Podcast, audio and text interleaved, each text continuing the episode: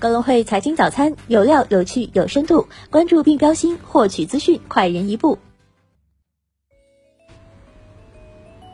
各位听众朋友，早上好！今天是二零一九年六月十号，星期一，我是主播荣熙。接下来，让我们一起来看看今天有哪些财经资讯值得大家关注吧。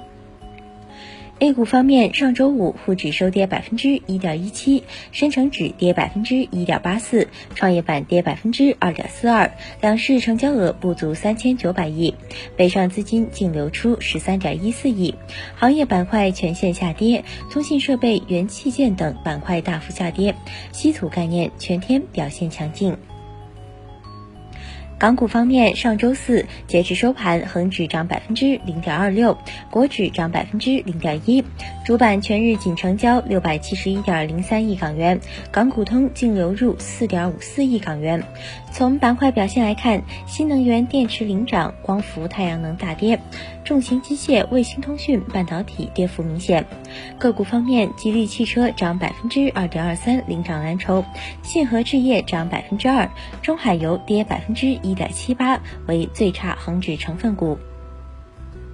美股方面，上周五标普五百指数涨幅百分之一点零五，连续第四日收涨；道指涨百分之一点零二，连续第五日收涨；纳指涨百分之一点六六，连续第四日收涨。上周标普五百指数累涨百分之四点四，道指累涨百分之四点七，纳指累涨百分之三点九。Facebook 涨近百分之三，亚马逊、微软涨百分之二点八，市值重回万亿美元上方。苹果涨百分之二点六，芯片股集体上涨。据路透消息称，如果经济增速疲软，欧洲央行高层对于降息持开放态度。在美联储鸽派表态后，对抗欧元升值被认为是欧洲央行降息的关键动因，而欧洲央行是否进行更多的 QE 则不甚清楚。G20 财长会议公报草案终稿，支持对大型数字科技公司的双支柱征税计划，预计在2020年达成最终协议。双重支柱征税计划的第一支柱将划分企业商品或服务出售地点的征税权，即便该公司在该国并未设置任何实际办事处，如果企业仍能找到方法在低税或离岸避风港来兑现盈利，那么相关国家可以基于第二支柱申。请全球最低税率。据中新网，经文化和旅游部综合测算，端午假期期间，全国国内旅游接待总人数九千五百九十七点八万人次，同比增长百分之七点七，实现旅游收入三百九十三点三亿元，同比增长百分之八点六。调查显示，端午假期参与避暑郊游的游客占比达百分之三十三点六，三小时中短途出行圈为游客首选，周边游、自驾游、高铁游成出行主。流百分之七十的游客出游半径不超过三百公里。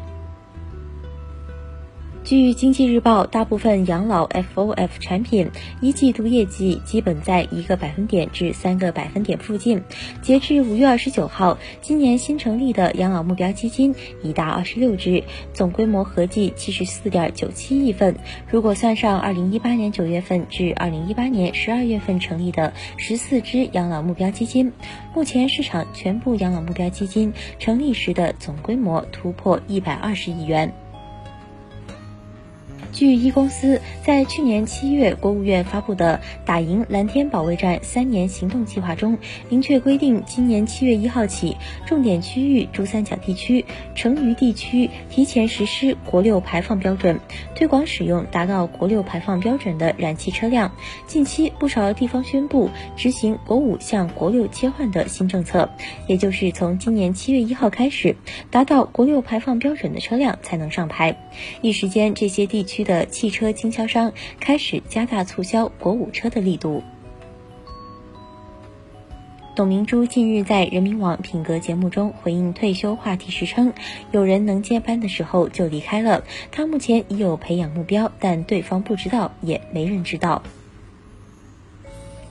据券商中国，IPO 过会率连续七周百分之一百，在六号的发审会上，这个历史记录被定格。自四月十一号以来，首发上会企业过会率已连续七周过会率百分之一百，这个成绩即便在过会率更高的二零一五和二零一六年也没有出现过。今年来首发过会率为百分之八十九点一三。据腾讯科技，特斯拉日前宣布将会对已经交付的部分 Model 3车辆进行软件降级，因为按照价位便宜版本无法享受到高价版本才有的功能和配置。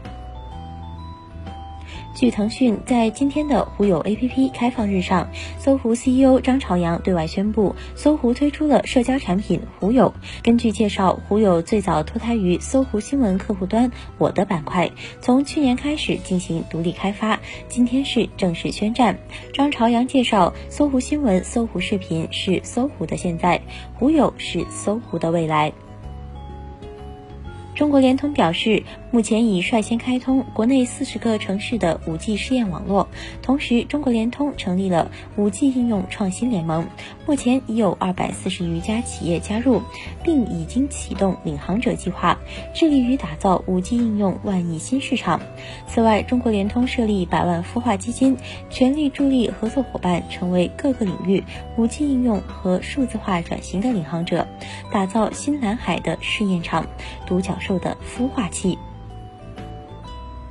TCL 集团公告，公司董事长李东生先生于六月六号通过大宗交易的方式增持公司股票五千五百一十万股，共计一万五千八百六十八点八万元。本次增持后，李东生先生直接持股数量增至八万一千二百八十四点八万股，占公司总股本的百分之六。